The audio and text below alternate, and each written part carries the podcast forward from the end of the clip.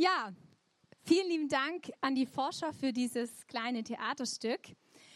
So wie es der Tabitha in diesem leider erstmal nicht so schönen Teamtreff ging, so geht es wahrscheinlich vielen von uns. Und wenn wir in die Bibel schauen, finden wir dort auch eine besondere Frau, die eine ganz ähm, besondere Begegnung mit Gott hatte, nachdem sie auch sich völlig verlassen und alleine gefühlt hat. Und zwar möchten wir uns euch heute erstmal die Geschichte von der Hagar erzählen. Die Hagar, die ist eine Magd, ja. Das heißt, die ist besonders, nicht besonders viel wert, einfach von Grund auf, denn sie dient anderen Leuten. Und zwar in Hagars Fall der Herrin ihrer Herrin der Sarah und dem Abraham. Und die ziehen immer umher mit ihren Schafherden und die Hagar, die hilft immer fleißig mit, die arbeitet, die hat viel zu tun. Ja, sie schrubbt, schrubbt und äh, wäscht und macht alles, was sie nur so kann. Ja? Und jetzt ist die Sarah aber schwanger. Äh, die Hagar ist schwanger und die Sarah, ihre Herrin, nicht. Und ihr könnt euch schon vorstellen, dass das alles verändert hat. Denn die Sarah ist davon gar nicht begeistert. Sie blickt auf diese Magd und sieht ihren Bauch und denkt sich, die hat jetzt was, was ich nicht habe. Und sie fängt an, die Hagar ganz, ganz schlecht zu behandeln. Die Hagar muss eh schon viel arbeiten. Und seitdem ist, kommt sie gar nicht mehr weg von ihrem Lappen. Die ganze Zeit ist sie am Arbeiten. Sie muss schuften, schuften, schuften und es hört nicht auf. Und was eigentlich noch viel schlimmer ist, ist, dass die Sarah gar kein gutes Wort für die Hagar mehr hat. Sie beschimpft sie nur noch, sie macht sie runter. Und der Hagar, ihr Selbstbewusstsein, das geht immer, immer tiefer.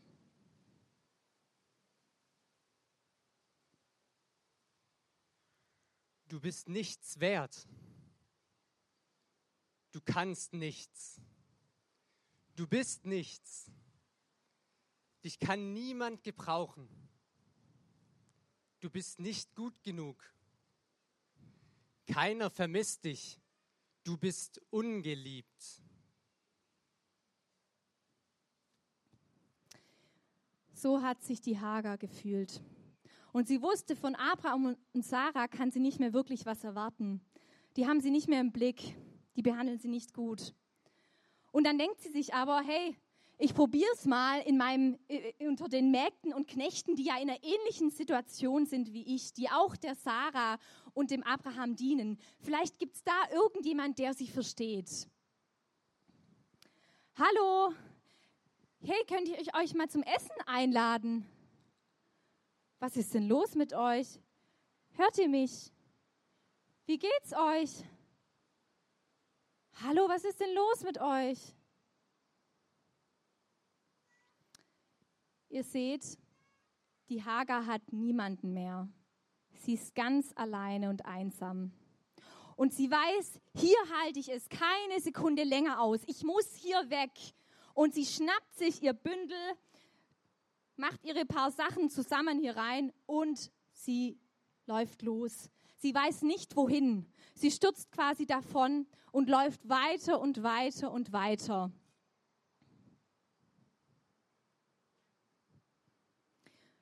Bis sie in der Wüste gelandet ist. Und ihr könnt euch vorstellen, sie wird schwächer und schwächer. Es ist heiß, es ist beschwerlich und ihr geht es gar nicht gut. Und sie sackt verzweifelt im Sand zusammen. Die trostlose Wüste ist das Einzige, wo sie noch ihren Platz hat.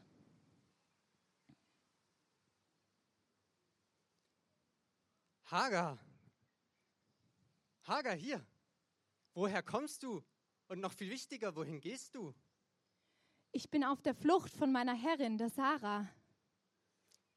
Hagar, geh zurück zu deiner Herrin Sarah.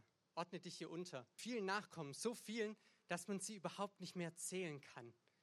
Und ich sehe, du bist schwanger. Du wirst einen Sohn bekommen. Ismael sollst du ihn nennen. Denn Ismael heißt, Gott hat gehört. Und Gott hat dich heute gehört. Hier in der Wüste hat er gehört, wie du ihm deine Not geklagt hast.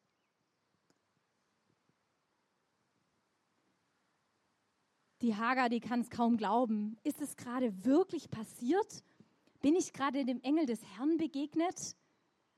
Kommt plötzlich so ein Frieden und so eine Freude in ihr Herz hinein. Gott sieht sie, Gott hat sie gehört, ihre Gebete, ihre Schreie, sie ist nicht alleine. Sie packt ihre Sachen wieder zusammen und macht sich auf den Weg zurück nach Hause.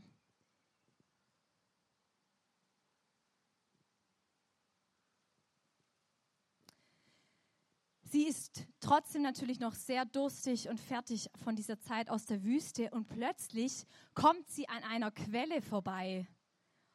Da gibt es frisches Wasser.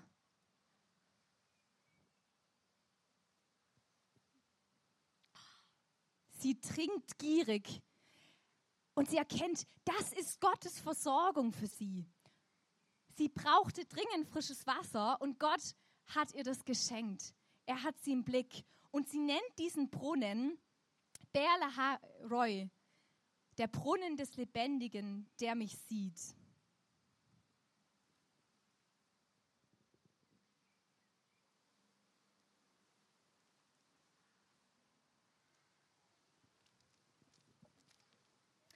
Und jetzt habt ihr schon die Geschichte von Hagar gehört.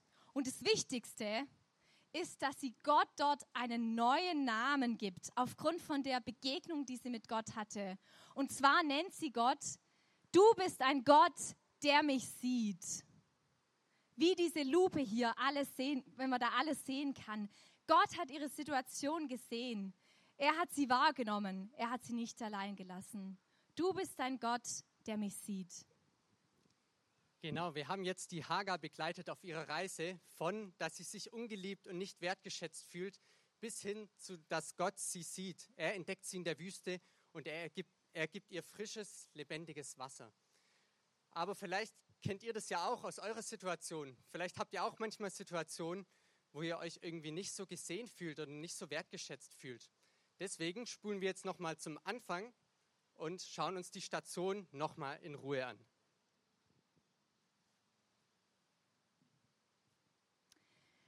Ja, da war zunächst dieser Spiegel. Ihr schaut euch sicher auch öfter mal im Spiegel an. Und ich weiß nicht, was ihr denkt, wenn ihr euch so seht, ob ihr das toll findet, was ihr seht, ob ihr direkt eure Makel seht und euch denkt, boah, zu dick, zu dünn, zu klein, zu groß. Die anderen sehen irgendwie immer besser aus als ich. Und oft misst man sich tatsächlich so mit anderen Personen im Vergleich. Und wie ihr seht, haben wir hier so eine Messlatte aufgebaut. Da steht Größe dran und jetzt wird man gerne mal so ein paar Personen messen. Ähm, ja, okay, also Tabitha, kommst du mal vor? Jetzt stellst du dich da mal schön hin und dann gucken wir mal, wie groß du bist.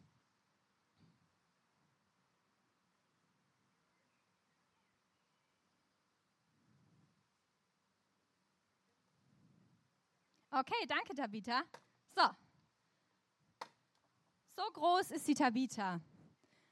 Leo, bist du auch noch schnell? Komm, schauen wir dich auch noch an.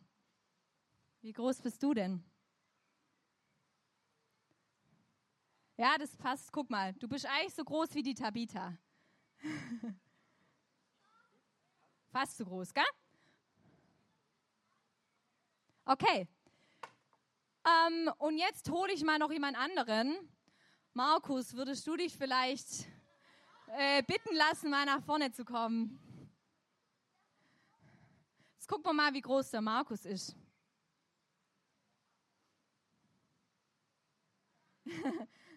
Nicht schummeln. Okay, so, ihr seht, das ist schon ein ganz großer Unterschied, gell? Ähm, wie groß man denn so sein kann. Und Größe steht ja auch für sowas wie, werde ich denn gesehen? Komme ich in den rein, äh, Raum rein und die Leute schauen mich an?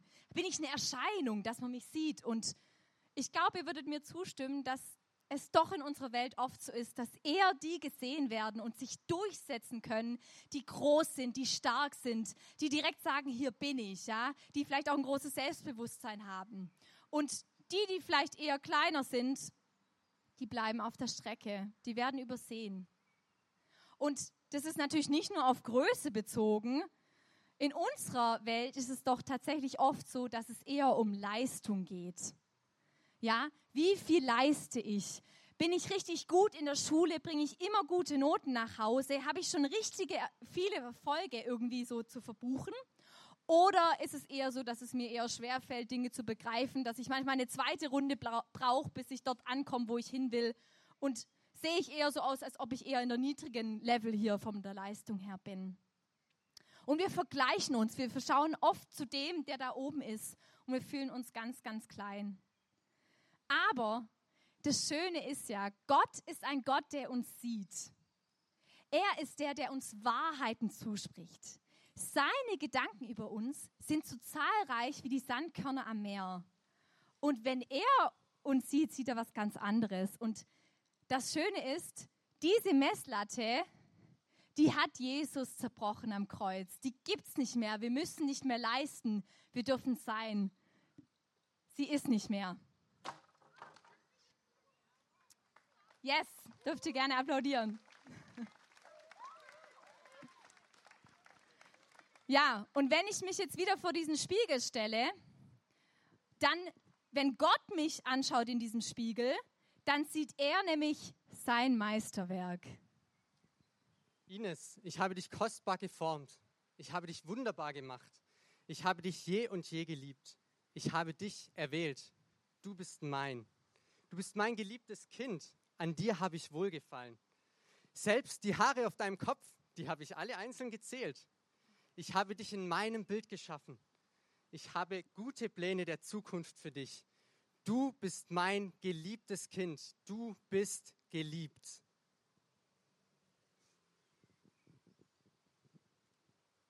Wow.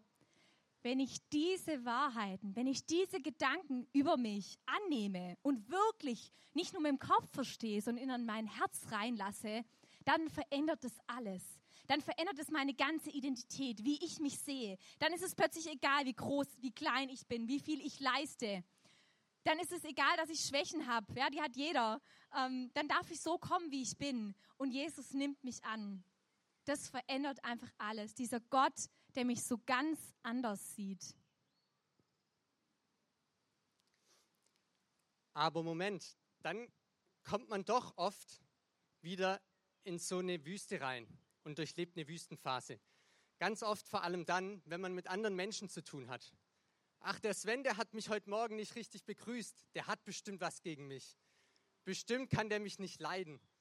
Bestimmt lästert er hinter meinem Rücken über mich. Und diese Gedanken, die setzen sich in mir fest.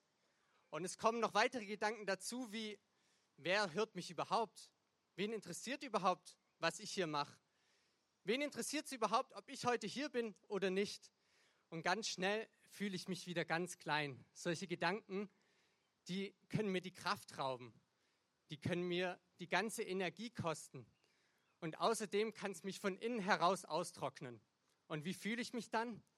Als ob ich in der Wüste unterwegs wäre und kein Wasser habe. Genauso fühle ich mich, genauso hat sich die Hagar vielleicht auch gefühlt. Aber die Hagar hatte dann in der Wüste eine unglaubliche Begegnung mit Gott. Denn Gott er begegnet uns auf Augenhöhe. Er trampelt nicht auf uns herum, sondern er, er sucht in der Wüste nach uns, bis er uns gefunden hat. Und er gräbt uns aus aus der Wüste, denn für ihn sind wir wie eine kostbare Perle. Und wenn wir dann doch noch irgendwie mit Sand und Dreck bedeckt sind, weil es so viel gibt, was uns versucht runterzudrücken, dann macht er uns sauber.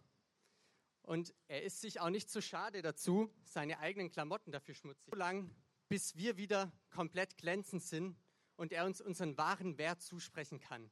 Ich habe dich kostbar gemacht, kleine Perle. Ja, jetzt waren wir noch mal in der Wüste. Jetzt dürfen wir weitergehen zu dieser Quelle hier. Ihr wisst, wie das ist, wenn man im Sommer richtig durstig ist und die ganze Kehle sehnt sich einfach nach einem richtig guten Schluck Wasser. Und ich glaube, das ist so oft ein Bild für unser Herz. Wir sehnen uns doch so oft nach einer echten Erfrischung. Ja, dass wir endlich mal wieder lachen können, dass wir endlich mal wieder eine Begegnung haben dürfen mit Gott. Vielleicht geht es dir so. Gott scheint dir irgendwie ganz weg zu sein. Du hörst seine Stimme nicht. Du weißt gar nicht, wo er ist. Und du fühlst dich irgendwie ganz alleine. Dann möchte ich dich ermutigen, Gott hat wie für die Hager eine Quelle für dich bereitet. Er möchte dir wieder frisches Wasser geben. Jesus sagt auch, ich bin das lebendige Wasser. Wer von mir trinkt, der wird nicht mehr dursten. Und ich glaube, wir dursten so, so sehr nach dieser Liebe, nach dieser vollkommenen Angenommenheit. Und ich lade euch ein, dass ihr euch einfach so einen tollen Schluck Wasser holt und einfach euch ausstreckt nach Jesus. Vielleicht bist du auch in einer Durststrecke in ganz anderer Art und Weise, finanziell du fühlst dich einsam und brauchst einen Freund. Gott sieht es, Gott weiß es und er ist dein Versorger, der dich erfrischen möchte und der dir das gibt, was du so dringend brauchst.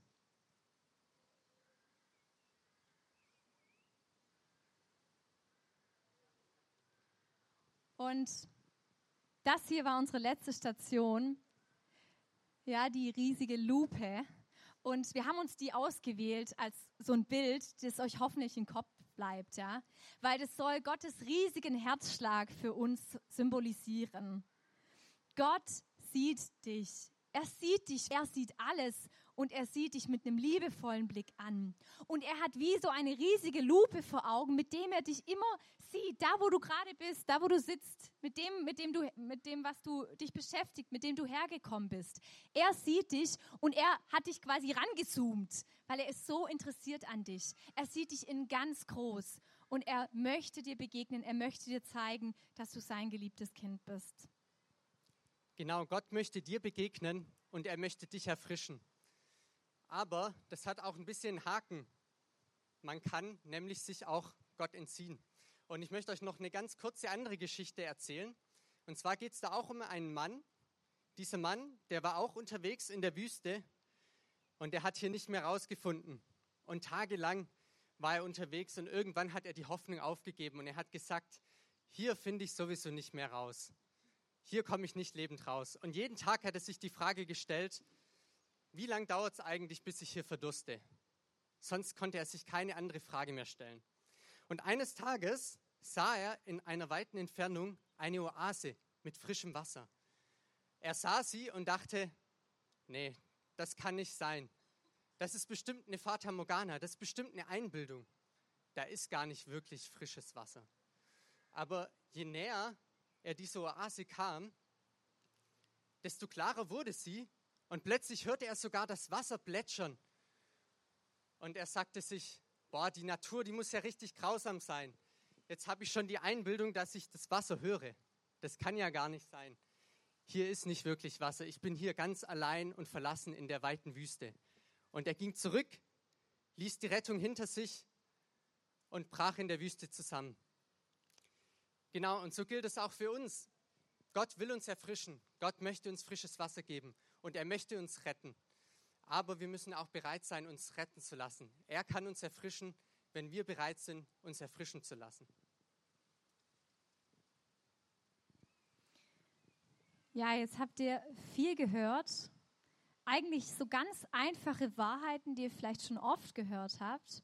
Und unser Gebet ist es und Gottes Herz ganz sicher, dass es ganz tief in eure Herzen reinfällt, wer ihr wirklich seid, wie Gott euch sieht. Und deshalb, ja, möchten wir jetzt einfach eine Zeit haben, wo ihr Gott Antwort geben dürft. Ja. Ihr könnt gerne an eurem Platz bleiben ähm, und Gott diese Sehnsüchte, die ihr vielleicht habt, hinlegen. Vielleicht sind da auch ganz viele Lügen, die euch schon jahrelang runterdrücken und kaputt machen. Hey, die Einladung ist da. Jesus kann das aushalten, wenn du ihm auch diese, diesen Schmerz, diese Verletzung gibst. Und er kann das umwandeln, dass du dich plötzlich aus ganz anderen Augen sehen darfst. Und so, ja, lade ich euch einfach ein, dass ihr still werdet, dass ihr, ja, zu Gott kommt. Und wenn ihr das Gefühl habt, hey, ich brauche da noch irgendwie Gebet, ich brauche da jemanden, mit dem ich noch mal kurz darüber sprechen kann, ähm, der mir das noch mal zuspricht, meinen Wert, ähm, der für mich beten kann, dass ich, dass ich diese Erfrischung bekomme, nach der ich mich doch so sehr sehne, dass Gott mir begegnet ja, dann braucht es vielleicht nochmal extra Gebet. Und das ist ähm, auch eine Einladung an euch Kinder, ganz explizit. Ähm, da vorne werden Beter sein gleich und da dürft ihr einfach nach vorne kommen. Und kann auch nur ein ganz kurzes Gebet sein, dass ihr einfach diesen Segen jetzt mitnimmt, diese Message, die Gott für euch hat. Du bist geliebt. Ähm, ich sehe dich. Okay? Das heißt, die Einladung steht von Gott, ähm, dass sie ihm da jetzt einfach Antwort gibt und nicht gleich aus diesem Gottesdienst rausgeht, wie ihr gekommen seid.